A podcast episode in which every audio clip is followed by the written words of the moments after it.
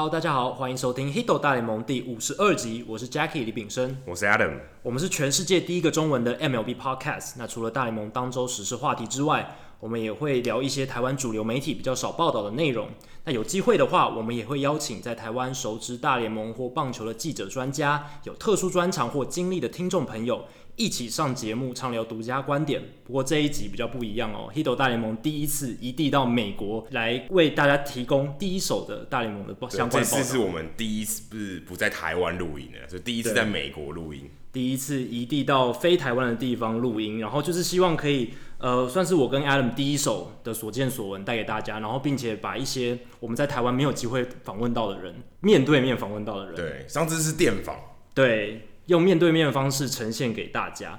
那这一集另外一个很特别的点是，是第五十二集。那大家知道一年有五十二个礼拜，就五十二周。对，所以 Hito 大联盟今天算是满一岁了，做做满一周年。对，这个是蛮值得纪念的一集。而且五十二这个数字呢，刚好也跟棒球有很大的关系。就是、就在以台湾的球迷来讲，五十二号是一个很特别的数字。对，台湾的棒球英雄陈金峰，台湾第一个上大联盟的球员，他的背号就是五十二号。所以这一集可以说是相当特别。那为了跟陈金峰这个主轴搭上线，也不一定是这个原因了。对，但是我觉得这可以做一个连结。我们这一集呢，特别邀请到我们 Hito 大联盟第一个专访的来宾纹身大叔。那纹身大叔，大家知道他以前是担任过陈金峰的翻译，还有郭宏志的翻译。郭宏志的翻译在道奇球团任职蛮多年的。那这一次呢，我们来到洛杉矶，我们现在所在地是洛杉矶。然后文生大叔他人也很好，那邀请我们。应该说，我们邀请他接受专访，那他邀请我们到道奇球场来跟他做一场访谈。对，所以我们现在这个录音的地点，其实在道奇球场里面。对，真的很不可思议。也是我们可以说是第一次在室外的地方录音。真的有一点美梦美梦成真嘛？就是我完全不会想象自己有一天可以在球场里面录一个大联盟的。至少你在录第一集的时候，你不会想到第五十二集你是坐在道奇球场里面录影。对，然后跟纹身大叔见到面，其实这也是我们跟 Adam 第一次真的见到纹身大叔本人。所以呢，话不多说，我们接下来就赶快进入今天的大来宾时间，跟纹身大叔的精彩访谈吧。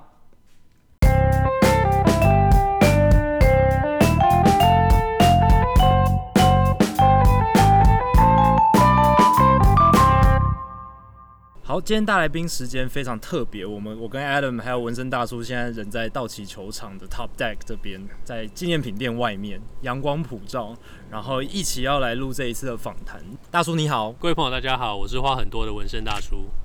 那这一次我们还是就是很感谢纹身大叔接受我们的邀请。那纹身大叔其实从我们 Hito 大联盟开播以来，给我们很多支持跟鼓励。那他也是我们第一个就是比较长的专访的来宾。然后后来也有第二次来上我们的节目，那只是第三次连线的，对，这是第一次见面。对，前两次都是连线，然后这一次是真的见到本人这样子。那文生大叔大相信大家都很清楚啊，以前当过我们很多台湾旅美球员的翻译，然后也在道奇球团有工作过。那现在是有在运动世界写大联盟台湾职棒的专栏这样子，提供一些深度的分析跟资讯。好，那我们这一次来到道奇球场跟大叔见面，主要就是想要比较 focus 在大叔自己身上，因为大叔的经历非常特别。那相信有很多人也好奇，诶、大叔这一一路走来的经历、工作的经验等等。我们从大叔职涯还有棒球的对棒球的投入来看，大叔真的对棒球非常的热情，而且很有爱。那我们也很好奇说，诶、大叔最早是怎么接触到棒球？那为什么会爱上棒球？最早的话，应该就是小时候，呃，大家都会讲说半夜熬夜起来，呃，看台湾三级棒球的转播。那那个时候是跟我外公一起，嗯，那就会晚上起来看。其实那时候不太清楚在看什么，自己也不知道在看什么。然后就好像小朋友跑一跑，跑一圈回来以后，外公就会很高兴，那我就会跟着高兴。那后来就慢慢开始，哦，这个运动还不错。那呃，长大的期间就会有一些棒球的，呃。譬如说电视游乐器或是电脑的游戏，就会想要玩。没错。那从那个时候就开始慢慢认识这些球员。哦，所以也是从电动玩具开始来玩。对对对对。玩实况野球吗？我觉得我讲出来可能会泄露我的年纪，就是呃，我记得我国小的时候，那个时候呃有任天堂电视游乐器，可是那个你家里如果没有的话，你要到那种呃。店里头去，你要付老板钱，然后他可能给对对对，哦，OK，然后他就会告诉你说你去几号机，然后你去的其实就是个电视跟一个摇杆，然后他就说你有三十分钟可以玩。哦，所以还不是机台，不是机台，不是机台，是呃，你去看那柜台，老板背后就可能有二十台红白机，哦，然后那还是插卡带的，然后你就跟老板讲说你要玩哪一个游戏。然后老板就跟帮你插进去，然后跟你说你去五号机，好，半个小时开始计时。然后你可能打打打打打到二十五分钟、二十六分钟，你就想说啊，我这场比赛还没打完，就要赶快跟老板说我加十五分钟，然后再继续玩。嗯、那你透了解棒球规则也是透过玩电动有玩具？对对对对对，最早玩日本那个那个还不是实况野球，是一个、嗯、我记得那个画面是呃分成三格的，是更早期的，对，更早期那个，然后人是胖胖矮矮的。OK，那。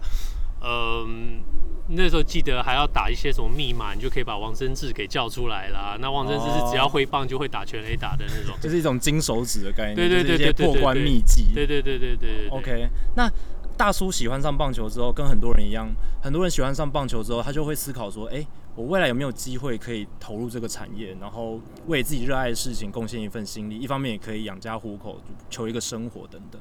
所以我们也很好奇说，哎、欸，文生大叔是。当时是什么因缘机会，让你有机会诶、欸，可以真的进入到这个产业，而且是大联盟，我们就是所有人的梦想的其中一个一一个地方，道奇球团去做翻译的工作。我觉得那是其实一切都是巧合啦。嗯，呃，我之前那个时候在这边念完研究所以后，就在这边一个华人电视台，那是做实习生。嗯，那。呃，我之前其实最早人生的规划，我是希望能够进到传播媒体界，那还没有自己有很确切的方向，所以就在一个华人电视公司在做实习。那有一天，我们那时候有一个新闻，就是收到说道奇队签了一个台湾的选手，嗯，那我们当然就说来这里采访一下。其实那时候我完全不晓得陈金锋这人，是，因为大概九七九八那时候我在美国这边读书，那嗯，那时候网络没有现在这么方便，对，那新闻的来源大概也就是电视、报纸、对对对对，嗯，所以说哦，签了一个台湾球员，那时候也不觉得是什么太了不起的事情，那我们就说 OK，那既然这样，就来采访一下，嗯，那。公司的同事都没有人想要来嘛，因为没有人知道说这棒球到底是怎么回事，那就派我来实习生来，那就跟一个摄影师来拍一拍。那我因为算对那时候对棒球算是一个有足够了解的球迷，所以就跟道奇队球球团的人聊天聊聊聊以后，呃，就问我，他们就问我说：“哎，你现在在干嘛？”我就说：“哦，我在干嘛干嘛？我在做实习生。”他就说：“哎，我们在帮这个选手找翻译，你会不会有兴趣？”刚好纹身大叔是来自台湾，对对对对对，那我就说 OK 啊 OK，我很有很很有兴趣。嗯、那他们就说，那我们请人，呃，他们就请一位嗯、呃、台湾呃跟陈金峰一起过来的一位。那个时候那时候我不认识是谁，后来才知道他是呃兴隆兴隆集团的呃杨仁佑，杨仁佑先生，他就来跟我聊聊天，基本上是聊聊看我的中文怎么样，聊聊看我对棒球的了解。嗯、那好像过了那一关以后，他们就请我正式来道奇队面试。哦，那。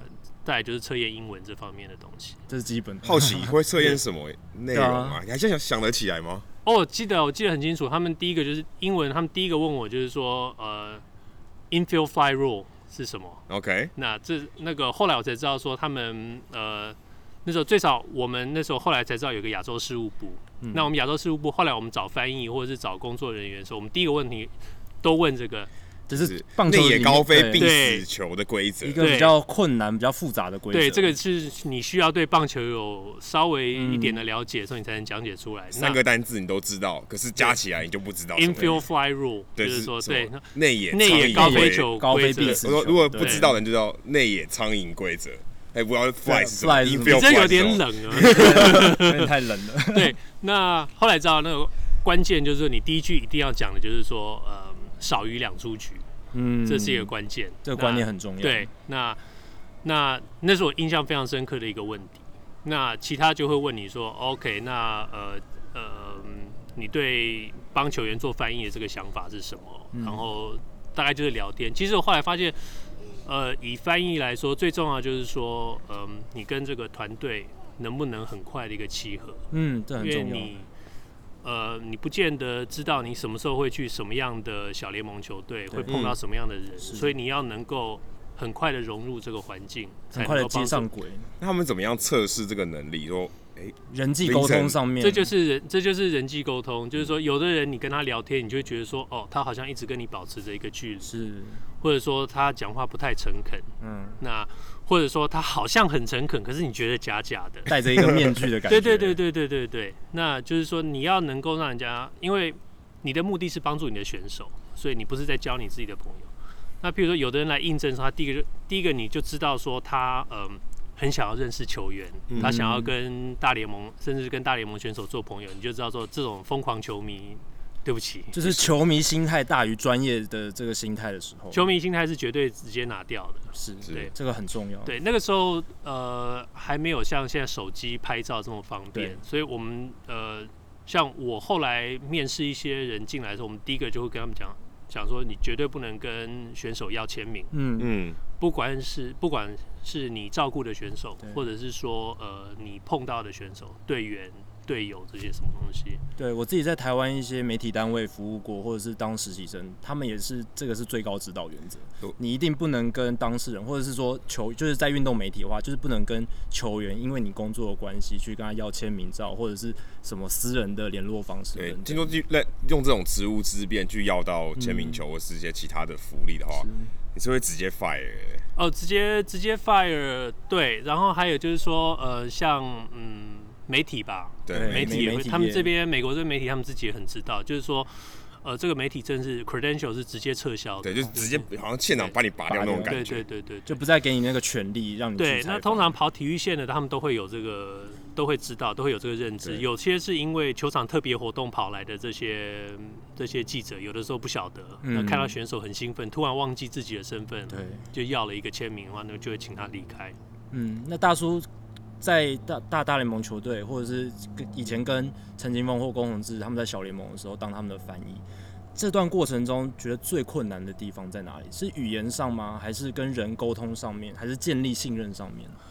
我觉得，嗯，最困难的一个地方，应该不是说最困难，而是说，嗯，要花比较心多心力的地方，就是帮助这些台湾来的选手去跟美国的生活接轨。对，嗯，球场上其实他们是一样的。嗯，英文的这些呃对话，这些球场上的这些术语，其实他们在台湾从小到大都有一些基本上的认知，可能发音不太一样，日式发音，对对对对对，可能有点不，但是对，但是你讲一讲以后，他们大概哦很快就知道。其实呃，真正最明显反而是胡金龙来的时候，因为他是内野，他需要的沟通比较多，很多。对，那所以有的时候跟他讲解一下，他他们很快很快就学会。是，所以球场上倒不担心。我们其实我来工作的时候，我那时候道奇队的老板就一直跟我讲说，你最重要是要把球场外的生活全部通通都搞好，让他球场球场外通通都不用担心，就不用烦恼生活上面的事情，就专心把球打好，能够把能够专心把球打好。那呃，球场外的生活顾好，其实有两种方式，一个是你把它完全隔绝。好像说保护的好好的，对对对对对，好像他活在一个泡泡里头，就是哦，你帮他准备好吃的，帮他准备好喝的，什么银行开户，什么什么驾照，什么通通都带着他去，通通都弄好。那另外一个方式是你让他去认识很多队友，你放他去跟队友去玩，然后或者说呃教会他很多事情，就像我们好像说呃抓鱼给他吃，还是教他怎么钓鱼。这种方式给他钓竿，对对对对对。那呃，其实看选手的个性不一样，呃，在这中间你就是要找到找到这个平衡。譬如说像呃陈金峰的个性比较内向，是他花了比较多的时间，所以你就要去慢慢带他进入美国这个社会。那以考驾照这件事情来说，陈金峰是过了好几年以后才觉得说，哦，好，那我可能要学学开车，考个驾照。哦，隔了好几年，隔了好几年，在美国生活这么久了，对对对，那算蛮无语的。我觉得这很厉害，因为我来了这个洛杉矶才几天的时间，我就觉得开车非常非常重要。对，呃，当我们道奇队那时候亚洲事务部一贯给选手的呃待遇，就是说给他们两年的翻译。嗯，那这期间就是说翻译就是呃选手有什么需要就帮助他们。那像陈金峰的话，呃，他只要翻译带着他哪里去来去去办事情，他就都很方便。那他平常不需要出去玩，也不需要干什么。那后来他到了二 A、三 A 以后，他认识的队友多了，是那嗯队友也很乐意带他去。那呃或者说他在三 A 在呃那时候在拉斯维加斯，他的室友跟他很好，那个叫做 Baba Crosby，他后来到洋基队去了。那 Baba 会带他去做该该办的事情，带他去球场来回这样，他这样就够了。嗯、那后来他在三 A 觉得说啊，那我自己还是学个开车好了，他才去考了驾照，然后才开始买车这样。那差别是郭宏志，郭宏志来这边，嗯、呃，他是秋训的时候来的。那呃，春训的那时候，他驾照都已经考好了，他动作很快，很早就全部准备好了。他一来加呃来加州那个时候，我带他就是在洛杉矶嘛，呃休呃休息的那个时候，我们在这边来来去去了几趟，他就说我觉得开车很重要，我要学开车，然后就学了开车，然后考了驾照，马上就考到了。算是比较主动的，比较这这一类型的球员。对对对，嗯、后来嗯、呃、就学了驾照，也买了车以后，他自己就可以做很多事情，他就很方便。就是对生活融入上更快速。对，那他的个性也比较开朗，所以他很愿意去学英文。呃。刚开始不太会讲，只会几个单字，也是会胡说八道，就乱讲一串，然后讲得通就讲得通，讲不通的时候再打电话给我。我觉得他那时候救兵这样。对对对，而且那个时候，你们记得那个时候，嗯，两千年的那个时候，也没有什么导航，也没有什么东西，完全没有。你们可能记得说，嗯，我们大家记得说，那时候如果说你要找路的话，你可能是去呃雅虎上面印一个地图出来，告诉你说怎么走怎么走。那郭宏志有的时候说，哦，我想要去 Outlet 去买东西的时候，他就问，他就问我说，你要不要跟我一起去？我说不想去。他说，那你印地图给我，我就印给他。那有的时候他开到一半，他会打电话给我说，哎、欸，那个我现在哦在那个什么什么时候？我说，OK。你看那个路牌，他说哦，路牌是一个 C H 开头的路，那我就说是不是 Cherry C H R R Y？他说哎、欸，对对对对对对对，我说好，那你开过头了，你要绕回来。对，那我会自己摸索，他这样子也 OK。也没出什么事，我们大家运气都很好。那胡金龙他感觉也是比较外向的球员，他生活适应上也是类似这么快的吗？呃，胡金龙对，因为胡金龙我那时候呃签了他来以后，我们就是交给一个翻译叫做 Jimmy，他现在还在还住在呃 Arizona。那 Jimmy 对他的照顾也非常好。他们是他们的又不太一样，因为胡金龙是从 DJEA 开始，嗯，所以他们一开始的第一年是有住寄宿家庭的，哦、在 Utah。是。那那是又是一个不一样的一个适应的方式。嗯、那所以他因为住寄宿家庭的关系，那呃，Jimmy 又帮他做很好的规划，就是说学让他学会美融入美国人的家庭生活。所以他跟那个家寄宿家庭一开始他英文就学习的非常非常快。那像他们跟郭宏志或者是陈金峰一开始进入到美国生活的时候是球队生活，他变成他还有一个美国家庭生活。对，这个差别最大的差别会是什么？我觉得最大差别就是说，呃。你学会跟不是棒球这个圈子的人怎么去呃交流，怎么去沟通？对对对对对，就不会说你每天开口讲的就是棒球的东西，只会棒球的语言，你讲生活语言对对对对对对对对对，很重要。你看，你可能你整天跟你的队友可能讲，哎，Let me see that bat，哦，你球棒借我看一下，哦，这个不错，OK，I want it 啊。这个给我这样，再讲讲来讲去就是讲这些话。对，但可能超市里面的哪个蔬果，你可能就不会讲。对对对你今天可能你的呃那个 host family 的后妈问你说，嘿呃，我买一些那个 vanilla ice cream，还是你要 chocolate？然后你就学会了巧克力跟香草这两个字。对，或是看节目啊，综艺节目可以学到一些文化，是他们电影他们都看什么？对对对，都都会融入他们美国家庭生活里面。对对对对对。那在球员的生活里面，想请大叔分享一下，像陈金峰、郭宏志他们这些球员，有没有特别喜欢的食物，美国食物，或者特别喜欢去的餐厅？因为我看大叔很喜欢。对啊，大大叔是老饕哎、欸，就常常在脸书上面分享美食。我觉得陈金峰对吃的东西要求并不多，嗯呃，跟车子一样。对，而且 我觉得，我觉得他嗯。呃他那时候是第一个人，第一个来美国的。我觉得他那时候承受了很大的压力，然后他，我觉得他为了这件事情，他做了很、很、很深入的这个心理建设。所以我很记得，就是他刚来的时候，他呃，我问他说吃的东西，他就说哦，没有关系，都可以的情况之下，我说 OK。呃，我们呃，我记得呃。一军呃，对不起，E A 刚刚开赛的时候，比赛完，他开始习惯那个美国比赛生活，就是十点多你比赛完了，你才能去吃个晚饭。嗯、那那时候晚上也就只有我们那种乡下小地方，也就只有 Denny's，就是一个美国的一个小餐厅。嗯、那他就说，哦，我要吃牛排跟马铃薯。然后说哦，OK，你可以吃这个，那最好。然后他就说哦，没有，因为牛排是因为我需要长肌肉。嗯。然后他说我有看书上说，呃，马铃薯可以帮助那个恢复代谢这个乳酸，对，可以让呃身体恢复比较快。是。所以好，其实我没有很喜欢吃这个，但是我必须要吃。哦，OK，好。那。郭泓志又是完全一个不一样的例子，就是他来这边秋训，我觉得秋训是他来这边好像就是呃先适应一下美国生活，在亚利桑那，然后玩的就是呃球季休兵的时候，然后那时候我们就住在洛杉矶，那洛杉矶当然是一个不一样的一个地方，就是说真的非常多我们台湾的东西。嗯，那你走出去餐厅，甚至都有中文菜单。呃，那我们那时候去，我记得我们去了一个嗯台湾的餐厅，它上面写了那个有一道，他就工程师就看了，他就说哦，哎、你们这里有虾卷哦，好，来一个来一个。然后我就说，嗯、这不是那个那个。他就说：“这应该跟我们台南的虾卷一样吧？” 我说：“no no no no no，差很多。”就一来果然差很多。他说：“哦，OK，好，你们美国是这样。”他可能就是说，他有一个期待，就觉得说洛杉矶大概会跟台湾差不多。那我们在美国觉得洛杉矶跟台湾差不多了，可是你一个刚刚从台南来的人，在洛杉矶看到这些所谓的台菜的时候，你就觉得哦，有很大的落差，还是有落差。对，那就慢慢开始适应。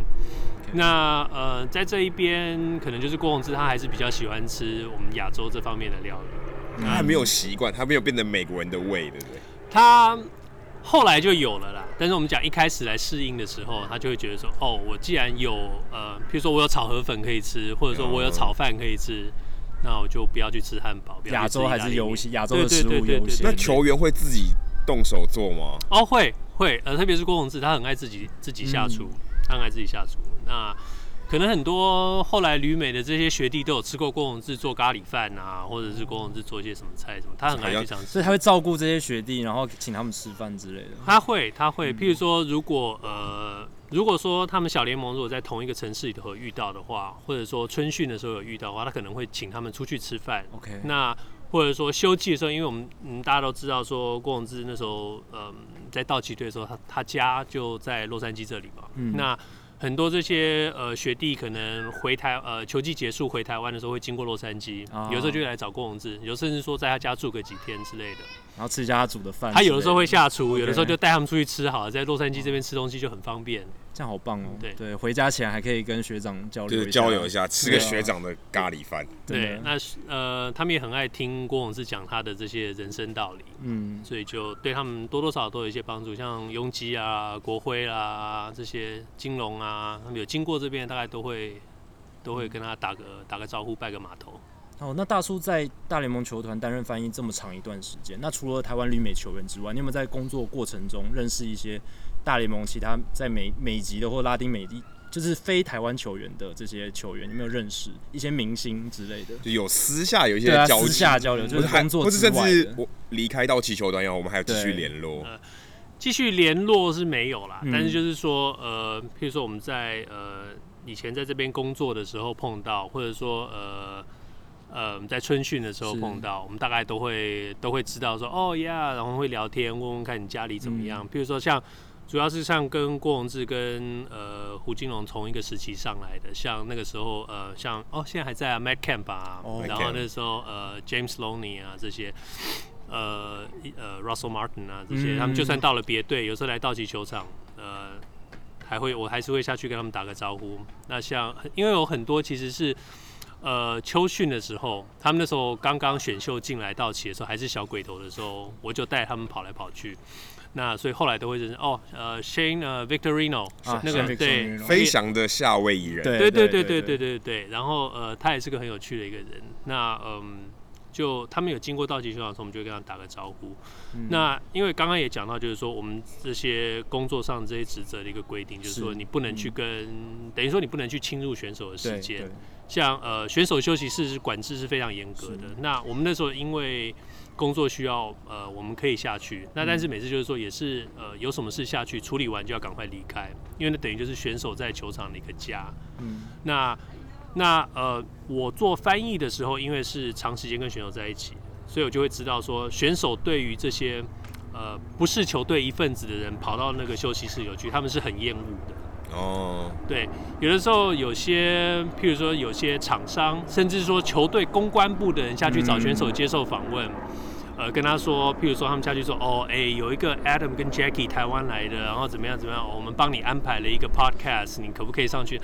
觉得就稍微时间待的久一点的时候，可能就会有其他的选手从另外一个角落，他就会说，那个呃不相干的人离开这里，这样，然后会觉得自己的空间被侵犯。对对对，就好像说他们可能会觉得说，哦呃，呃以我们职场工作的想法就是好像我们在办公室，我们好好在办我们工，然后邻居的这个同事一直在跟他的家人聊天，什么时候你就会觉得说哦，好，请你离开这里。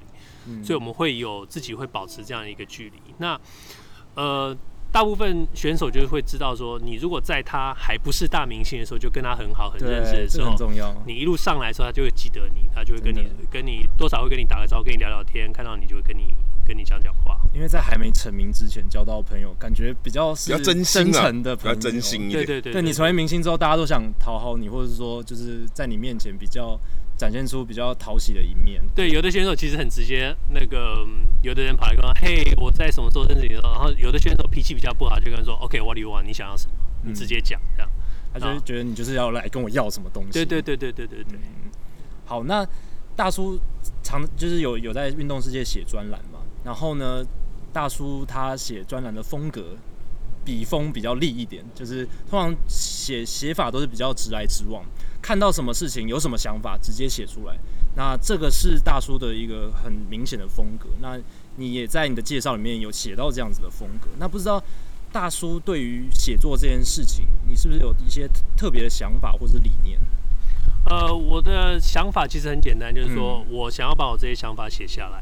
那在写的时候，我会觉得说，如果有人愿意花这个时间来看的时候，我都我都觉得说，这是我占用了人家的时间，他可能这个时间他可以去做很多别的事情，所以我觉得我不要浪费他太多时间，不要废话，对，我想要讲什么我就直接就讲了。那你看了，你同意很好，你不同意也没关系，我感谢你花了这几分钟的时间看了我写的这些这几句话。那呃，写着写着就觉得说，OK 呀，这是我喜欢的一个写作的方式。就那你希望？带给读者什么样？因为刚才就好像，哎、欸，读者你喜欢看，那我们我们希望给读者什么样的东西，可以可以让说，欸、我跟看其他的作者有什么不一样的地方？我觉得这是因为，因为嗯，写作这个东西哦，我们就讲说，好像是个人修行，就是说每个人培养出一个自己写写的一个风格。嗯、那呃，像我很佩服很多这些呃写数据分析的这些朋友，台湾现在也很多。是那。每次阅读他们的东西，可以给我很多新的启发。但是我自己知道这不是我的强项，我有的时候会花时间尝试去了解，但是我知道我写不出这些东西来，这不是我能够整理出来的东西的时候，我就说，我想说，我觉得每个人就是说，呃，在写作上就是要，呃，你展现出你自己最最最适合你自己个性的东西。嗯，像我就觉得说，呃，我看东西有一些观点，我就直接把它写出来。那你可以同意，你可以不同意。那呃，每一个人都应该找到说自己喜欢的那个方式跟那个角度，因为你在写作的时候是对你自己最忠实的时候。你如果要去呃学习别人怎么写的话，那未必适合你。对。那我看大叔的专栏，其实大叔也常常除了美国职棒之外，也常常在写中华职棒。对。那看得出来，其实大叔对中华职棒其实还是有蛮深的期许。那常常也写到一些美国的经验，然后台湾可以怎么学习。不知道大叔在对中华职棒还有台湾的棒球发展，目前有什么样的想法，或者是期望未来有什么样的进展？嗯，当然最重要，我们都是希望中华职棒能够再增加球队啊，这个是大家一个共识，就希望能够增加球队。嗯，像我们道奇跟那时候跟兴农一直合作，从九七年一直合作到后来，嗯，后来最后到兴农结束，那我也在兴农。呃，去担任过职务，所以我对呃中华职棒了解大概是从那个时候这样子开始的。那也因为在那段期间认识了很多在台湾棒球界的好朋友，嗯，所以我一直很关心中华职棒。那增加球队之外，我们可以看这几年中华职棒慢慢呃建立起了一些制度起来，不管是说在联盟这边、球团这边，甚至说球员工会也建立起来，有一个一定的这个运作的模式。那我觉得，其实就是说在发展上面，你呃。就怕你不动，你只要有在动，不管你是往往哪个方向，慢慢都会有正向的这个改变。那其实对于棒在对于职业运动在台湾这件事情哦，呃，跟很多朋友比较起来，我相对是比较悲观的。就是说我当然很希望能够继续针对，但是我也不希望说，嗯、如果讲真的讲得难听点，如果中华职棒真的做不起来，真的连四队都做不下去的时候，必须要解散的时候，我也不希望政府去救他。因为毕竟还是一个职业运动，对对对，好像私人企业。对，对，我觉得说很多人讲说好像哦呃，政府要投入资源，政府要呃给他们这些减税的优惠或怎么，我觉得嗯，在一定的程度上当然可以，但是但是你能够救到什么样的程度？我觉得，呃，四个四支球队的这个恐怖平衡已经这么久了，也许这就是台湾，台湾现在就是这样子，能够针对当然最好。但是我其实最觉得最欣慰就是说，呃，过去我十年前、十多年前在兴农的时候，一直希望说，呃，球队能够发展属地主义，就是能够所有的地，呃。所有自己的比赛都能够在自己的球场，像美国这个样子。对，在那个时候，很多人都都跟我讲，几乎所有人跟我讲，这是不可能，怎么可能？我们全台湾有那么多球迷要照顾，我们不可以偏心，不可能只是在一座城市经营过城市，不是一个球场，我只在一个球场打。特别说像兴隆，我们那时候兴隆在台湾当兴隆在台中经营的非常好，那是兴隆自己的努力。但是兴隆还是那时候还是有个想法，就是说，哦，我们到台北的时候，我们每一场都卖完啊，我们台北那么多球迷，怎么可以不去台北？那这么多年下来。我们看四支球队，现在也三支球队发展说，嗯，要往主场全部都在都在同一个。那现在就剩下统一嘛，对不对？统一还在有点流浪，是不是？统统一剩台南，对。然后富邦现在在新庄，对。然后桃呃桃园就是桃园嘛，对。然后兄弟是全算是全国主场这样子。兄弟兄弟好像说明年要明年要开始全部台中嘛，对不对？对。那就是我。我我没有记错的话，应该就是统一除了台南之外，他们还会去外地再做一些主场，嗯、应该是这样。但是最好这个方向做出来了，是那四队里头有三队已经确定会会做六十场，那这就是一个很好的方向。那另外就是台湾其实还有一个可以进步的，就是二军，二军的这个进行。嗯、对，台湾现在二军好像就是觉得就是说，嗯，不晓得他们在哪里打，或者不晓得他们在干什么。那其实大家对如果对呃美国职棒小联盟有点了解的话，其实。二军也可以做属地主义啊！二军因为二军二军不需要票房啊，在美国这边小联盟的球队都是在很小很小的像，特别是 E A，特别是呃短季 E A 是那或者是全季 E A 都在很小的城市，偏乡小镇之类的。对对对对对，呃，你你做得好，你可以呃赚很多票房进来；你做你做的不好，人不够多，呃，观众不进来也没关系。因为你的目的是培养这些球员，那其实在美国这些小镇，美国当然地方比较大，在这些小镇，它可能方圆百里之外没有任何职业球队，所以这个这个 EA 的这个小球队，他们在这个镇上就是明星了。你说等于说选手在呃球技在职业生涯刚刚开始的时候就可以。学习到说怎么样成为一个明星球员，是报纸上的一个话题。对对对，你你当地有一个小报纸嘛，整天就会报报说这个球队怎么样怎么样怎么样表现怎么样，那观众也会进去看。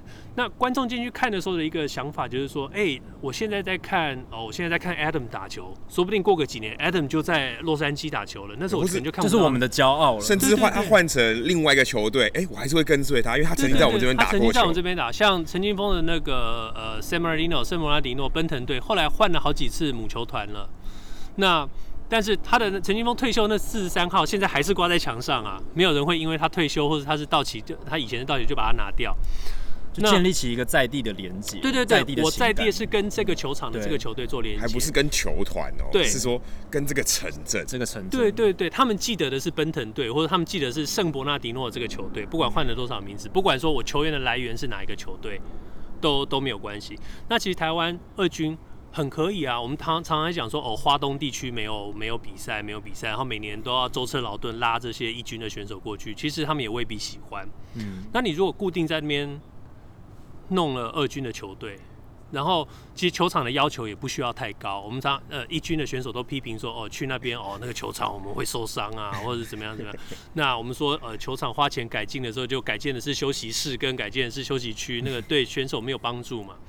那二军，我们当然不是说二军的选手不重要，而是说当然你二军的比赛在要求上没有那么高的时候，其实你在把二军建立起一个在地的一个想法的时候，其实这是一个台湾可以努力的方向，可以考虑啦。我觉得至少我就多四支球队了。对对对对对对对。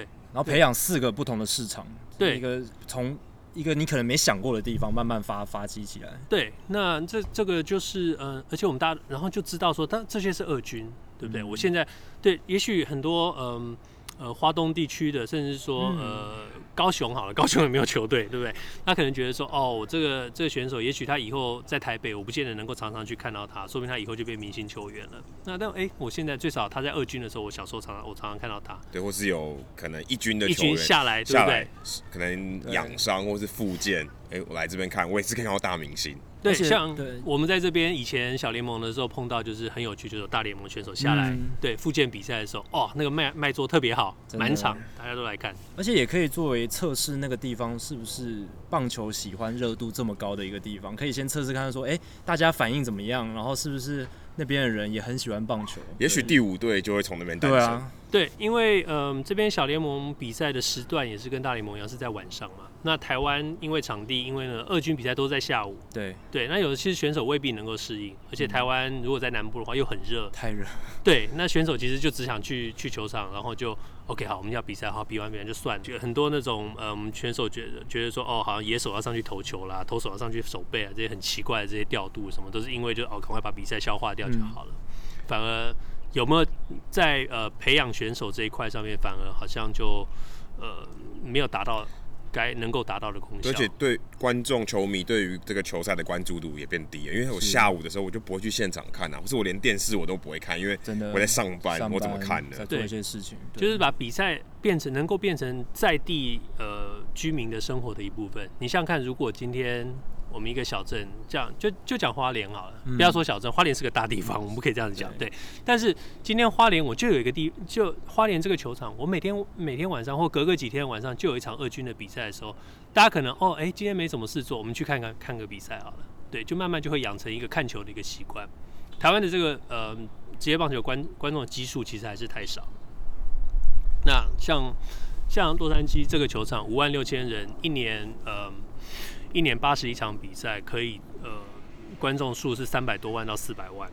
对，刚才私底下跟大叔聊，洛杉矶球场这个道奇球场是全世界目前容量最大的棒球场。棒球场对，五万六千人，嗯、这个很厉害。美国职棒大联盟第三老的，所以他们其实算是很有远见，当初都盖一个这么大的球场。一九六二年，一九六二年落成，对对对。哎、欸，这个地点真的很好，依山傍也没有傍水，但是就是在山上，然后可以俯瞰洛杉矶这个城市。对。这个是嗯是呃市中心的一个山丘，其实如果仔细观察可以看到，就是把山丘挖掉了一个凹洞进去。它其实有一部分是靠在山坡上。对，我们现在坐在的地方其实是山坡的顶顶端，对，也是球场 top deck，就是本垒板后方最高的后方这个地方。就是个呃很有趣的设计，就是说每一个每一层都可以有自己一个入口进去，就直接进到那一层。你不用进到球场里头，再开始走楼梯找你那个层。对，因为有些要是一个旋转楼梯啊，对对对对对。像这种球场的特色，其实在台湾我觉得也很缺乏。对，台湾球场都没有什么，你一讲到这个特色就知道啊是哪一座球场，很少。对，呃，台湾的球场在呃在建设跟设计上，可能因为呃在实际呃地理位置的限制可能比较多。嗯，对。那譬如说我们想到说呃。像天母，天母球场就有很多实际上的这些限制。那那受到周围影响更大就是呃新足球场。对对对。那我们就其实有一件很有趣的事情，就我们盖一个两三万人的一个球场，然后我们没有去考虑到停车的问题，嗯、或是考虑到交通的问题。这这是一个很妙的一件事情。像道奇球场这边五万六千个位置的话，停车位大概是一万一万六千个。非常非常可怕，超级巨大的一万六千台车在比赛结束的时候离开这个地方。对，我跟 Adam 刚刚进来的时候就经过了无数个停车场，超超远，然后才进到城那个球场这边。对，那嗯，当然道奇球场是因为比较古早的一个设计，所以停车场是整个摊开来的一个平面的停车场。现在的新的球场设计可能就是停车大楼，对，停车塔，对，停车塔那个其实很很好，很方便。这其实是台湾可以思考的地方，就是说我如果有新建球场，甚至说我现在如果有球场必须要呃整修或整建的时候，能不能考虑到停车的问题？还有交通啊，其实在美国的球场大部分都除了不是在市区，真的市区以外，都在。高速公路旁边，嗯，所以至少疏散的时候，这些散场的时候不会造成交通大乱。虽然道奇队球场是蛮可怕的，因为洛杉矶这个城市本身就车真的太多了。对，而且嗯，其实洛杉矶的居民大家很习惯塞车啦，因为道奇 球场，然后在旁边一点就有呃湖人队的球场啊，呃那个快艇队 NBA 的这些球场，其实有在那下在那下面，所以全年是塞车的。是。好，那大叔最近除了原本的棒球专栏之外，还开了一个大叔信箱，是不是？哦，其实是同一个专栏的延续，可是取向不对，取向不一样。欢迎大家来提供题目。对，那大叔期望大家会问什么样的问题，或者你想回答什么样的问题？没有任何期望，其实，因为我觉得我就像我们刚刚讲到说，我写了很多我的这些意见。那呃，其实我发现呃，很多朋友都很很捧场，会在底下留言。对。那有的时候留言会问一些问题，那有的时候，呃，我过去的做法就是在底下底下会回答，直接回答。直接回。但是有些有些朋友问的问题其实很有意思，我觉得说。好像可以，就是说在回答的时候，嗯，做的稍微深入一点，让大家可以，然后让更多人看到。对对对，跟大家去分享。哪一些题目你是觉得有意思？对，可不可以跟我们举？对，就是你会期待，对，我希望你问这种问题，然后我来分享给大家。嗯，其实不会，因为呃，会会问我问题或者说会留言的朋友，有的时候常常会给我给我惊喜，就是说会、嗯、会问。但是我还有一个就是说，在写作上面会让我自己就是说。更在写作的时候更加注意，嗯，就是说，呃，哦，我这样写会不会有问题？不会有问题，没问题，我就写下去。那写下去的时候，有的时候写下去以后就觉得说，哎、欸，突然有个学，有个有个有个朋友留言就会说，譬如说，哦，像前一阵大家笑我，就是说那个被人家骂那个，嗯。我给统一选秀，去年给统一选秀零分的这件事情，oh. 对，那其实其实回去看我那个文章，我就是 A B C D 嘛，那我只说 D，我就开了一个玩笑写说，哦，D 长得就像零啊，所以就是零分，然后这句话就被 但其实 D 组是四队里面最差，不代表零分。在我的想法里头，呃，他们四队去年的选秀，他们在那四队里可能没有其他三队好，那我所以我给他给他第四名，那我们讲第四名好像就比较好听一点嘛，那我只是顺口写了一个零分，那但我知道有些失迷就很不高兴。那没有关系啊，我我我我觉得我写出来的意见，我不怕人家不高兴，我很 我其实有时候会希望人家不高兴，这样我们好讨论。对，我觉得这种嗯，不要说真理越辩越明，但是就是说，呃，经由讨论，我们可以看到很多自己可能本来没有看到的地方，就互相学习。对对对，像思考不周延的地方，不是每个人都是全知的啦。对，就像就像其实很多嗯、呃，有一些失迷的朋友，呃，在透过 Facebook 留言给我的。呃传讯息给我，就跟我讲到一些事情的时候，我就会觉得说，哦，对，有些东西我可能真的没有看到，嗯、或者说呃选手的潜力，这些呃选手的表现，或者说狮队他们他们认为狮队未来的规划的时候，我就说 OK，这样也有道理。那我就会有时候会跟他们分享说，嗯、呃。哦，但是我去年我为什么会给他们呃第一的？我的想法是这样子，嗯、因为相对起来，其他三队怎么样？怎么样？怎么样？那 OK，那我觉得这些很正面的讨论，我就觉得很有意思。那有的时候借由这个信箱的这个模式来把它分享出来，我觉得嗯、呃、还蛮好的，蛮有趣的。那大叔有考虑写一个美食专栏吗？因为我们刚好提到 大叔常常在脸书上分享美食，美食啊，美食专栏不会啦，就吃就好了，吃就好，吃就好，享受美食，对对对对，吃就好了。好，那最近大联盟有一个新闻是关于卖票的，就是精英队有推一个新的儿童入场优惠政策，就是你如果是一个成人带两个小孩，九岁以下都两个小孩都免费。那这样子的做法，一方面就是吸引年轻的棒球迷，让让这个棒球可以推广到更年轻的族群里面。另一方面，精英队今年战绩可能不会太好，所以这样子的话可以吸引更多人入场，让那个场面不会那么。对，另外一方面，他如果卖票就卖不掉那么多，对，让小朋友做也算是做个公益，而且培养年轻球迷以外，也会让更多父母愿意带来。没错，这个很重要。我有一个地方可以让小朋友消磨时间、休闲，而且是正当的休，很好的休闲。对，那大叔之前有写过很多关于票价的文章，都让我们收获非常多。对，不是只有票价本身，是定价背后的意义。对，然后还有二手票市场是怎么运作的，这些都让我们学到非常多。那不知道大叔怎么看这样的政策？那道奇在经营小孩子的行销策略上面又有什么样的做法？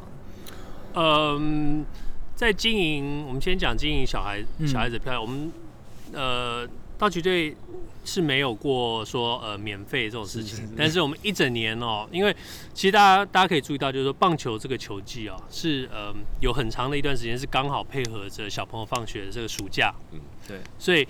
呃，道奇队配合这一整段时间，从呃从球季一开始的时候，我们是呃威廉波特是呃少棒，所以重重点是放在少棒这一块，就是那个时间上的一个重叠，就是说，呃，我们有一些活动，就是说会让呃少棒队的小朋友可以来看球上有个优惠，那甚至安排一些场上的活动，譬如说他们可以呃呃跑垒。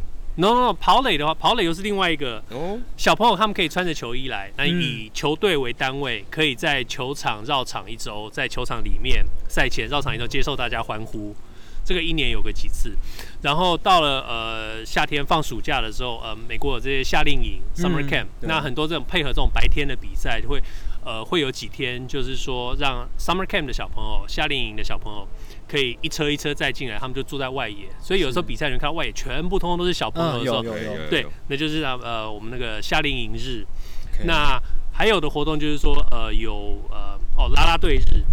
对，美国那个拉拉队是一个很兴盛的一个活动，学校里面很重要的一个文化。对对对，那有一天是拉拉队日，那你就是嗯、呃，还是一样有这个购票团体购票这个优惠，嗯、那有特殊的座位区。那有趣是赛前的这个表演活动，就是让拉拉队在球场上外野的草地上，呃呃，所有这些有来参加这些啦啦队，你都可以都分配了一块区域，你就可以在赛前那边，然后有一段时间就是表演给大家看，说你们这个加油这个活动。那很多，然后譬如说，呃，像特殊节日都一定都有，譬如说母亲节带妈妈一起来，你穿粉红色的啦，或者说，呃，父亲节的时候，呃，赛前让呃爸爸跟小朋友在球场上面丢球，传接球。对，一个传承的感觉。对对对对对，让让他们说真正站在大联盟的草地上传接球，哇，这个感觉真的不一样。对对对，你要有那个机会、啊，比在自家草坪好多。对，那你说你买你买买那个优惠票，你可以在球场上面传接球。那当然还有就是说，道奇队还有办自己的夏令营，嗯、就是说让呃夏令营可能几天的活动，呃营队有部分的课程是在道奇球场，由这些呃退休的。退休的这些球星来、嗯、来帮他们指导，那甚至可能也会有现役的球星会来来看一看他们这样，然后他们也有一些特殊的赛前活动。那像刚刚 Adam 讲到那个让小朋友跑垒，对，呃，道奇队一贯的传统是说，呃，主场，然后星期五如果是主场比赛的话，赛后有烟火。那烟火的时候，第一个就是说烟火呃会开放呃小朋友下来跑垒，小朋友可以跑垒。那嗯。其他的这些家人可以坐在外野区，就在外野的草皮上面，然后看烟火，这样很多蛮酸的，对对对，因为他是在外野的那个围墙外面放嘛，对对对对，很高这样看，对，所以很多人是躺下来看的，对，躺下来看，对。那大联盟这几年遇到最大的问题就是。球迷的平均年龄太高了，嗯，这是一个很严重的问题。你说流失了年轻族群的这个注意力。因为我看最新一个报告，他说大联盟的球迷平均年龄是五十三岁，对，超超高龄。哎，你要想都是中年大叔感觉。你要想哦，这些球迷可以活得更长啊，对，这些球迷可以当非常久，他可能从二十几岁一路看到六十几、七十几，对，所以他一直在看，所以他的年龄自然就提高了，对，就。它可以是一个一生的兴趣，不是说我只有年轻的时候看，我之后就不看。对，那大叔觉得在球迷要年轻化这件事情上，大联盟还有什么做法去可是是可以改变这个情目前比较不好的情况？嗯，像缩短比赛，大叔觉得这个能够在时间、时间、时间，或者赶快结束这样的，这能吸引到真的吸引到年轻的族群吗？不行啊！我觉得你一个很好看的一个比赛的话，就算打五个小时，它还是很好看。就像一部好的电影，三个小时还是很好看。对，就像你我们我们大家如果回忆一下，说我们觉得我们印象深刻的比赛的时候，你就不会想到说那场比赛打了多久，你甚至会觉得说哦，那场比赛打了五个多小时，可是超好看。这有道理，真的。对，所以嗯嗯，我觉得是这样子，就是说嗯，美国人美国人有很。有一个认知，就是觉得棒球是生活的一部分，嗯，它不见得是一个体育运动，它是一个生活一部分。我们可以，呃，在美国看比赛，你可以感受到，就是说，他们是来，他们来球场，并不会有太激烈的。大部分球迷不会有太激烈的这个加油这个动作，对，他们可能来几个朋友这样聊聊天哦，哦，看一下比赛发生什么事，或者说爸爸跟小朋友讲讲话哦，你看这个选手怎么样，讲讲故事，这这对他们来说是一个呃生活文化的一部分，对，那所以为什么他们到亚洲去看到说哦这个加油啊、唱歌啊、啦啦队、打仗啊，对，像打仗，他们觉得很有趣啊，怎么会是这样子？然后。然后呃，在美国比较少，当然美国也有很热情加油的球迷，绝对有，也有也有，对对对。奥克兰运动家的就有那种打鼓啊、敲锣打鼓。印第安人也有，印第安也有。对，那嗯、呃，像像在道奇队这边，当然道奇队世仇是巨人队，嗯、那他们巨人队来这边比赛的时候，这边也是一样，也是有的时候球迷也是互相加油、吵闹，吵闹很激烈。当然几年前也发生过不幸的事情，就乐色化狂。对对对对对对对。那当然就是说。呃，美国当然也有这些很热情加油的球迷。那我觉得在年轻化的这一块，就是说怎么样让棒球变得变得有趣。大家可能有个错觉，就觉得说哦，就是要看三振，就是要看全垒打，这是这几年的一个棒球的走向。对对对。可是棒球走了走走了几走了一百多年这样子走过来的时候，我们都一直觉得说棒球其实是一个需要动脑的一个运动。嗯。所以其实呃年纪比较大，观众年龄比较大，并不让人觉得有什么了不起。其实我们现在统计说，哦，棒球看光看棒球的观众年龄平均比较大。可是如果我们退后五十年前，我们去做五十年前去做这个统计的话，说不定棒球看棒球的观众的年龄还是一样这么大。嗯，因为我觉得大家都讲，我们小时候就是喜欢玩棒球，觉得哦，棒球这很有趣。但是你慢慢看棒球，你看像棒球讲究这么多这些统计数据，对不对？对。嗯，就算我们不讲进阶数据好了，我们讲一个。我讲一个投手，我们就说哦，几胜几败，呃，几个几个三振，防御率多少？我们讲一个野手，我们就会讲说他的棒呃打击的这些呃全垒打打点打去，你只要一讲到棒球，你第一个吐出来就是数字。对，那吐了一大串出来，然后怎么样评量一个棒球就是数字，那这些都是需要时间、需要年龄去沉淀的，而且你会有比较多东西可以佐证。哎、欸，我记得当年是怎样？对对对，我只看了一年，那个数字对你讲没有什么相对的意义。球龄越长，累积的东西越多，越能做一些更深入的讨论。对对对，所以所以嗯，我倒不担心年龄的这个问题。我觉得棒球这个运动有很呃有一个很深的文化在背后，你呃。每一个城市的棒球，你可以讲出一大串的故事；每一个选手的背后，你可以讲出一大串的故事。像现在这个棒球在，在呃呃自由球员制度开始以后，选手这些这些流动，嗯、呃，给呃棒球这个文化带来很大很大的一个冲击、一个变化，就是你已经没有以前那种说一个选手一生就只穿一件制服的这种感觉。嗯，那呃好像选手跟一个城市融成融合为一体的这个感觉，但是对大家来说是一个新的改变，就是说一个选手。换球队的时候，到底对他好还是对他不好？嗯、呃，这个选手换了一个新的地方的时候，他自己有没有变好，还是他他他就从此就消失就不见了？他我们可能会说啊，这选手以前真的是超棒的，结果怎么就这样不见了？嗯、啊哦，对啊，因为他贪财啊，去了哪里或怎么样？那这些变成说是一个棒球，棒球不断在演进，呃，我们去思考去讨论一个话题。话题其实也在演，一直演进啊。如果说自由球员市场以前，哎、欸，谁讨论自由球员，对不对？对，对，那今年我们也讨论很多自由球员的话题，对，自由球员市场还在那啊。可是为什么有一个很大的改变？我们有新的话题可以聊。所以对于棒球迷来说，其实一直有很多不同的话题一直在变化。对。所以在时代在演进。对。但是科技。如果像我们讲一直一直在讲 Statcast，对，以前没有啊，或者以前没有公开啦，应该说没有公开在大家面前。现在有了，我们有很多更多的话题可以聊。进阶数据也是。进阶数据也是。对，像去年的这个时候，我们在聊说，道奇队应不应该去把呃 John Carlos Stanton 交易过来？对，那很多人都说哦，应该交易，应该交易，因为呢，你看哦，他的他的薪水现在虽然看起来很贵，可是等到呃。Manny Machado 等到呃等到等到 Bryce Harper Bryce Harper 等到甚至甚至 Trout 要再续约的时候哦，他的那个 John Carl Stanton 这个薪水看起来真的是不算什么，一定比不上他们。而且 Stanton 来自加州，对，然后好像来这边很适合南加州，对，南加州，他自己想要来，对他自己也想，那他还不愿意去巨人。对，那我们 对一些世仇的概念在里面。对，那我们光，但是如果我们光讲薪水这个数字，去年的这个时候，我们大家都讲到说，哦，他的这个薪水很便宜，没有人想到说，到了今年，这个自由球员薪水会这样直接这样往下掉。对，那这些都是很有趣的，这些呃，未必一个十几岁的球迷能够去做这么深、这么做这么深入的这些讨论或者去理解。那所以说，其实这是棒球有趣的地方。所以我倒是不担心球迷的年龄会流失。你今天。你今天哦，我们平均年龄是五十三，我们大家好像担心说这一批球迷没有了以后，棒球就完蛋了。可是我们每个人都会成长，都会有新的五十三岁出现。我刚刚说的、啊，大家越来越老嘛，对，总 总是会有人会变老啊。我看二十年，我就自然长了二十岁嘛。对，我们大家现在都还在平均值以下，我们应该很高兴。我们是年，我们为这个拉低棒球球迷的平均年龄有尽一份心力。对对对对对，对。对大叔刚刚讲到的这个观点，我倒是都还没听过。在这个讨论上面、嗯，就是说，其实棒球的讨论需要。更深的年龄去做沉淀，然后也许你年纪更长之后，才会慢慢喜欢上棒球也说不定。你年轻的时候看篮球哦，好刺激，足球来回很多很刺激，但其实你年纪大的时候，你会发现，哎、欸，棒球值得玩味的地方越来越多。对，还不只是说球赛本身，因为我们刚才其实聊到很多是说球赛以外周边的东西，那就有很多很有趣的话题。那你比赛固然是一个可能说大家检讨啊节奏太慢啊，或是来回太少。但事实上，棒球有趣的地方，其实在后面。我们可以说，棒球场以外的事情，其实有很多可以很很多可以讨论的地方。没错。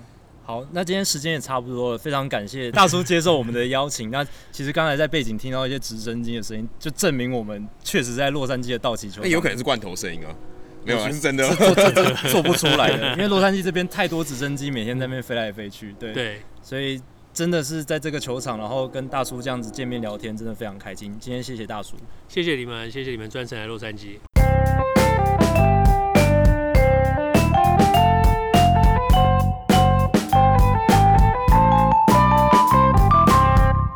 好接下来进行本周的人物我来讲单元，Adam 今天要介绍哪一位人物？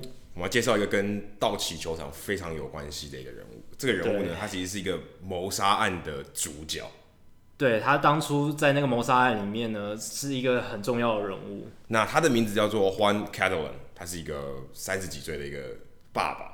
对，那这个故事呢，是说他有一天，他突然就在他家前面被逮捕，说：“哎。”你就是杀人凶手，是在二零零三年的时候。二零零三年的时候，某一天的晚上，没错。哎呀，好奇怪，为什么？应该是早上，我记得是早上，就是他去工作的时候，然后他就被逮捕。一大早，清晨，清晨的时候，还是有点黑黑的时候，对对对，他就被逮捕。我想说，奇怪，为什么我被逮捕？为什么我杀了谁？无冤无仇的，怎么突然就被逮捕了？就后来就发现说，他其实是他哥哥的案件的时候，这个最后呃被杀的这个叫做 Martha Puebla。他死掉了。他其实是他哥哥在法庭里面的时候那个案件的证人。对，他哥哥是一个罪犯，他是一个罪犯。然后那个死者他去法庭作证，作证他是指证这个他的哥哥。没错，然后所以有他也在现场。对，所以他有可能蛮感觉蛮有关系的，说 OK，你指证我哥哥，所以我把你干掉了。但是事实上，他会之所以被指认，也是有个原因，是他以前有偷过东西，所以他的东西在罪犯对有在罪犯的资料库里面。所以后来他们逮捕的时候，他们看到那个目击证人吓得半死。这个这个他目击到 Martha 被杀掉的时候，吓得半死。可是他看他没有看见清楚嫌犯嫌疑犯的脸，于是他就画请素描师画一个素描像。哎，好好死不死，长得很像 Catalan，就是一个拉丁美洲裔的脸孔，对，然后有有有有个小胡子，然后浓眉大眼这样子，然后他他就这样被抓了。对，可是这个东西跟道奇球场有什么？跟棒球有什么关系？我们讲了这么久，都好像就是一个谋杀案，然后一个被突然被逮捕。我可以确定是他是道奇队球迷，因为这件事情发生在 LA。那他后来回想说，哎、欸，他们被指控那天谋杀案的那一天，他到底在干嘛？因为如果你能提出不在场证明，就可以证明。对，可是他真的也，呃，我们现在透露一下剧透，就是他甚至没有杀人，他是无罪的，他是无罪的。可他在想说，哎、欸，我那天到底在干嘛？我要我要证明我的，我要有不在场证明。对，他想了一下。哎、欸，那天我在看道奇队的比赛，哎，对，那天我其实，在道奇球场，而且我是临时买了票，找我的朋友，还要带我的女儿一起去看。没错。那我要怎么样证明我有在？但是他后来好不容易翻箱倒柜找到了票，可是没票没办法证明嘛，因为对你有票不代表你有去看啊，而且你有就算进去了，你可能中离啊，马上就出来，就是你故意要制造一个不在场的证明，可是没有办法证明他，哎，他只好请他的律师说，哎、欸。他请了很厉害的律师，我去对他，他请的很厉害，叫做 Todd Milanick，他请他来这个帮他找一些资料，去证明说他那天待满全场。他，他是不在场。对，那他就说，哎、欸，那可是我我那个我们看比赛的时候很少有拍到观众席的画面，可能就带到，但是 Marlins Man 坐的地方可能常常被拍到。对，而且那一天有两万七千个球迷，你要怎么从两万七千个球场？Dodger Stadium 是全大联盟最大的，对啊，那你怎么找茫茫人海中怎么找到？哎、欸。结果刚好那一天，道奇队他们有拍，就是他们有一些记录的东西，不是在电视上会播出的，叫 Dodger Dodger Vision，就是他们球团内部的摄影机。对，Dodger Vision，他会告诉你说，哎、欸，他就他在你拍一个画面是好像计时的这样子。对对对对。可是有看到他，但是不清楚，画质非常差。要记得那是二零零三年，那时候没有什么高画质的画面，没有办法证明是他。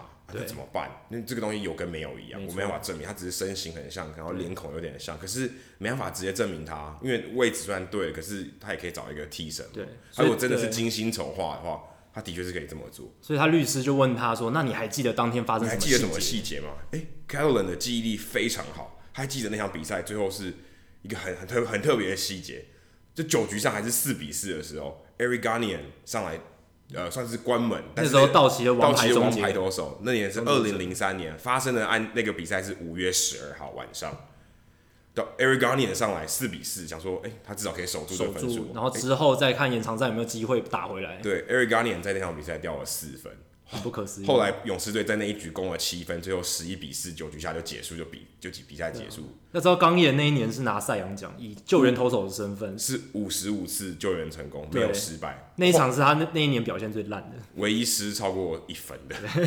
而且他那一年创下五八十四场比赛，呃，连续连续无失分记录吗？没有，连续救援成功，连续哦对，连续因为那场比赛就十分，但是那个时候他救援成功记录还是在的，因为他没有救援失败，因为是平手的时候上来。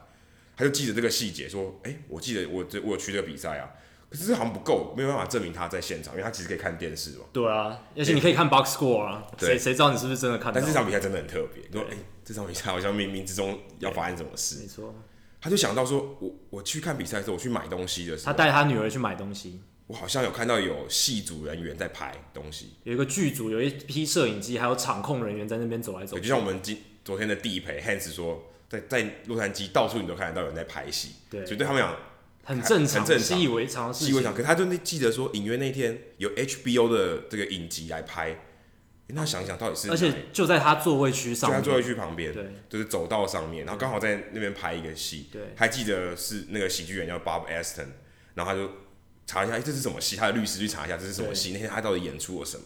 然后这部片名就叫《人生如戏》。还真的是蛮有戏剧性的一个名字。Curb the enthusiasm。对，他就是介绍这个，然后他就去查一下那天到底发生什么事，然后看一下他们没有还没有剪好的影片。他去联络到那个剧组。对，联络到剧组去看一下他的毛带，说，哎、欸，是不是有拍到他？对，哎、欸，就真的有拍到了。而且是因为你知道是拍影集，他画质一定很好，而且还是特算是某种程度上是在特写之后的镜头。他在背景里面，而且有趣的是，其实那时候他们是有场控人员在维护，就是不让一般民众进入那个画面。但是不知道为什么，场控人员一个晃神就让晃没有，他其实让他让他进去，他不是晃神，他就说，但是他进、OK, 去。他后来是回想说，他也不知道为什么会让晃进去，他就让他进去，就突然可能给他一个指示，一个断线，对，对，然后就拍到他穿他 Kevin Brown 的球衣就走进去，然后带着他的女儿 Bingo 中。然后刚好因为那个时候拍影集的时候，他下面有 time code 有时间点，所以可以确定说那个时间点他走进去了，代表他人在那里。是在九点出头的时候。对，可是命案发生是在十点多，十点半左右。那他其实如果在那个时间点他就离开了，还是可以去犯案。然后大概这个距离到呃谋杀案的地点大概有两二十迈，然后大概是呃你半个小时之内可以到的距离。对，而且加上塞车，加上洛杉矶的塞车，半个小时可以到。所以基本上你还可以有充裕的时间谋杀，所以等于这个影片的内容又有点不太，就是不太可靠。你可以证明你大概九点半以前都在球场，但九点半以后你没办法，你没办法证明。最后呢，他们靠了什么帮他洗刷这个冤情？哦，这个律师很厉害。说他那时候刚好接到一通电话，是他女朋友打，女朋友的手机打，但是这是呃是他的手，他女朋友的打的电话，可是透过他朋友的手机打给他，他说。看一下，哎、欸，到底接话地点在哪？是哪个基地台？对，在哪个基地台？结果是靠近 Dodger Stadium 的基地台，确保说，OK，十点十几分的时候，他还在道奇球场。这就是真的不在场证明，就是铁证。所以，呃，也不能说影片救了他，但是影片帮助了很大。对，就至少说这段时间到他接打接到电话，他都在 Dodger Stadium，所以确保说，OK。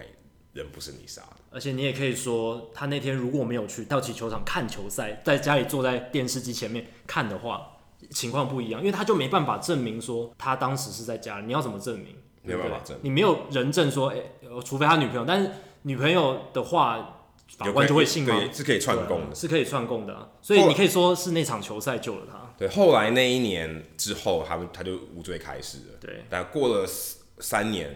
就是二零零四年他无罪开始，二零零七年法官判定说，OK，这是呃 LAPD，就是洛杉矶警局的一个算是栽赃，对，就是冠上一个莫须有，对，因为他根本没有这个问题，就可能是警方警方为了压力，然后强压一个明明没有犯罪的人，然后这样赶快结案，然后后来用三十二万美金做 settle，就是和解。那后来这个整个事件被 Netflix 拍成了影集，叫做 Long Shot，它的翻译叫意外在场。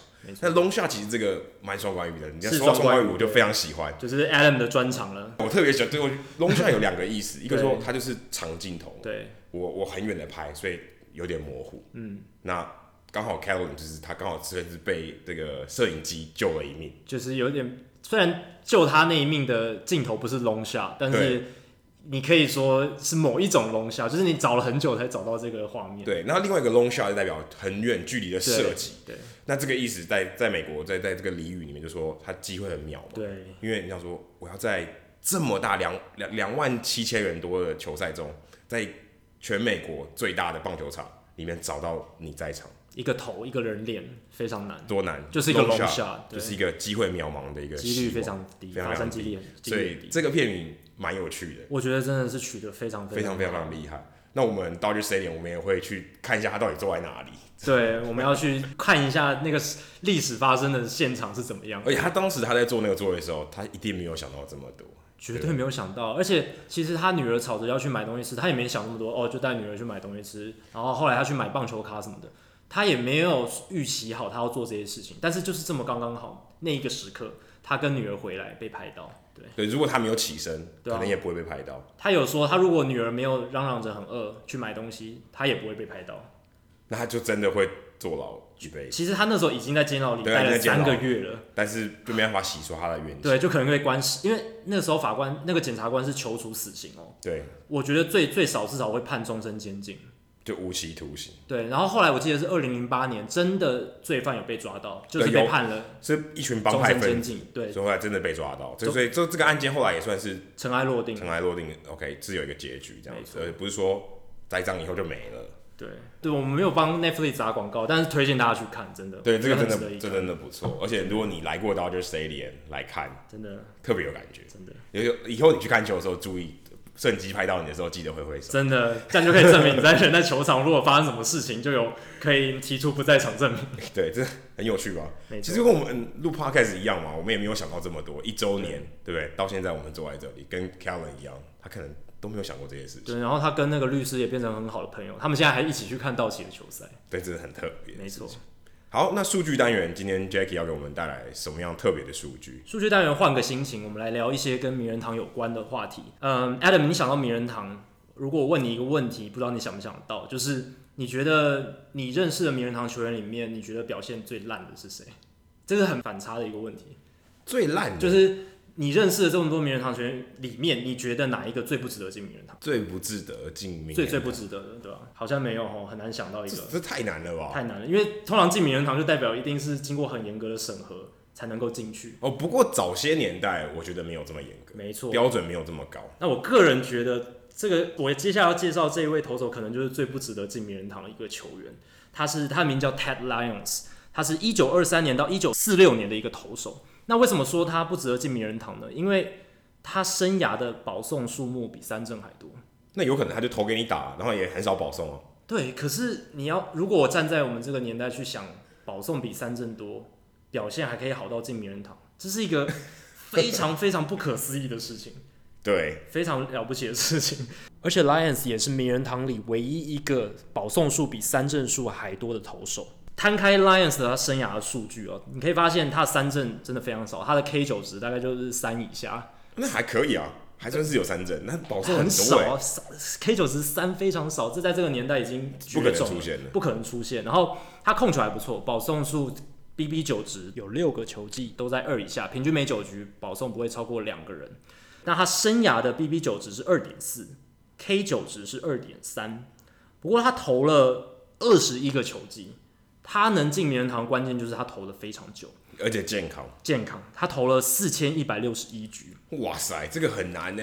对，等于等于平均起来二十年都投两百局。没错，而且最不可思议的是，他在一九四三到一九四五年去打二战，他被征召去当兵。应该是说，他那时候其实可以不用当，但是他自愿去当。他就跟 Ted Williams 一样。对，没错，他花了三年的时间去打仗。他打仗回来之后，一九四六年他又在白袜投了一年。哇！所以我觉得。他进名人堂可能是因为这跟这个事迹也有一点关系，就是我觉得美国他们很崇敬去打打仗过的人，veterans 这些人。那 Ted Lyons 他第一个，他前面生涯已经累积了二十年的生涯了。那他其实也有两次拿下胜投王，而且有三季单季有二十胜的成绩。就是不过那个时代，那个时时代很重视胜投，对对，很重视胜投，所以那个时候他其实就有累积不错的名声，或者说有这样的成绩。那后来他去当兵这件事，我觉得又在帮他加分。对，那其实我刚刚讲到，像 Ted Lyons 这种保送数比三振数还多的投手，在一九六一年之后几乎就是几乎都，绝种了。我去查了，一九六一年之后就再也没有出现生涯累积一千五百局，然后生涯保送数大于三振数的投手。为什么？因为这种投手通常投不到一千五百局就早就被淘汰。就跟上一次我们聊到最烂的打者，对，你烂烂到要能两千个打席，太难了，非常困难。所以基本上保送比三振多，可能在生涯前几年就被淘汰的情况下，一九六一年之后这一类投手就绝种了。那以前为什么会有这么多？是因为那个年代大家讲求投球是给打者打，很多投手都是制造 weak contact，让打者打不好生存的。那 Lions 就是最典型的一个例子。那这几年呢，也有一些投手他其实保送数比三振多，而且通常这种投手都是典型的滚地球型投手。那像 Aaron Cook，他以前也有两个球季，他的保送数比三振多，但是他的成绩就非常烂，自责分率都超过五。但 Aaron Cook 还算是一个。有名气的投手，对，他曾经在洛基一两年投出不错的成绩，是那时候的洛基的王牌投手。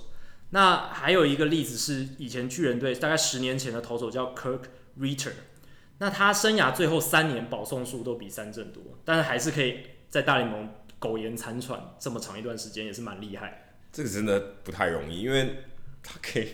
保送比三振还多，还可以在大联盟生存。而且他对他是先发投手，他是先发投手。他在二零零三到二零零五年，每一年都投投超过一百局。那这三年他的 BB 九值都比三振数就是 K 九值还要多。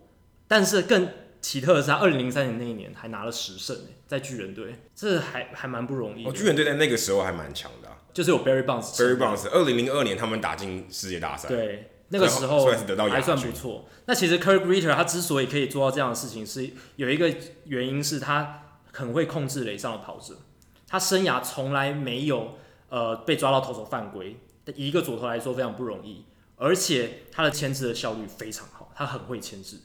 我让你上一点没关系，但你会死。对，就是他让打者上来之后，打者回来，跑者回来的几率是很低的，所以。这也是一个投手可以诶、欸、表现比人家好，让自己足以在大联盟生存的一个方式，不一定一定要强力的三振。但现在不行了。对，现在你要这样说服教练说，我有很好的牵制能力，让我上大联盟吧。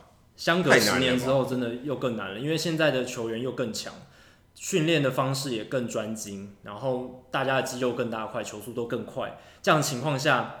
你如果不靠三振，真的很难。而且你看到这几年，其实伸卡球投手越来越少，而且大联盟越各队也越来越不鼓励投伸卡球，主要趋势都往变化球、滑球或者是曲球的方向去走。对，曲球是一个算是比较新兴的，也不是新兴复苏的一种球种。对，我记得四五年前海盗队那时候战机起飞的时候，那时候就有很多报道说，哎，海盗队的投手教练 Ray Searage 很厉害，他都叫投手要多投二缝线的速球，投内角。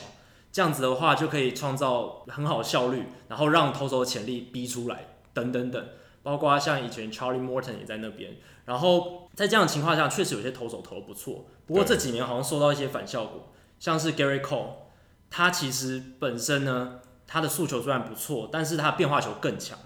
但是在海盗，他太依赖速球的结果是。被打者抓到太多球，对，就是虽然是王牌投手，但是他其实蛮容易被挨打。对，所以有人预估他到海太空人，太空人很讲求变化球的投这个用量嘛，所以有机会表现也就会反弹这样子。好，今天节目就到差不多到这里。如果大家喜欢我们的节目的话，千万不要忘记加入在 Facebook 上面的 Hito 大联盟社团 H I T O 大联盟讨论区，加入这个社团，然后回答三个简单的问题，就可以和我还有 Jackie 还有上过我们节目的来宾。以及其他的听众朋友一起讨论棒球。那如果你喜欢我们的节目的话，也不要忘记可以订阅我们的节目，上我们的官网 hitomlb.com 上面有详尽的订阅解说的方式。不管你用的是电脑、手机、平板，作业系统是 iOS 还是 Android，都可以免费的订阅。